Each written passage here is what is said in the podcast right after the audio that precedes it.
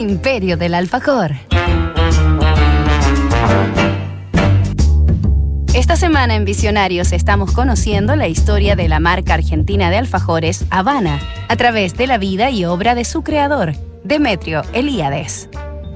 El romántico y entusiasta Demetrio Elíades llegó desde Grecia a Buenos Aires en la década de 1930, según la leyenda, para trabajar en el negocio tabacalero de su compatriota Aristóteles Onassis pero en una visita a Mar del Plata se enamoró de aquella ciudad, que por aquellos años transitaba de balneario aristócrata a un destino turístico más moderno y distendido.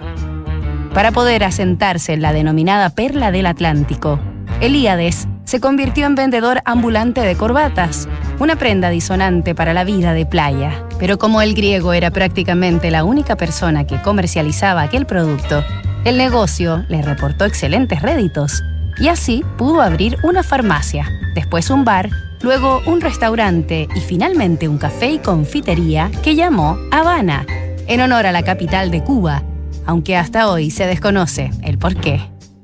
Cuando Demetrio Elíades quiso incorporar alfajores a su carta, decidió que estos deberían ser los mejores de la ciudad o incluso del país, por lo que contactó al pastelero santafesino Benjamín Cisterna, quien fabricaba los alfajores Santa Mónica, por entonces muy famosos en Argentina.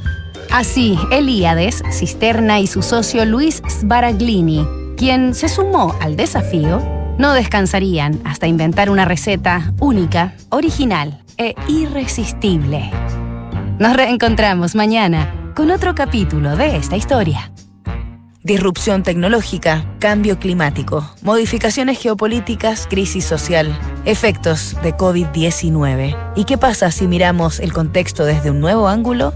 The New Equation es la nueva estrategia de PwC para resolver problemas complejos y transformar los negocios.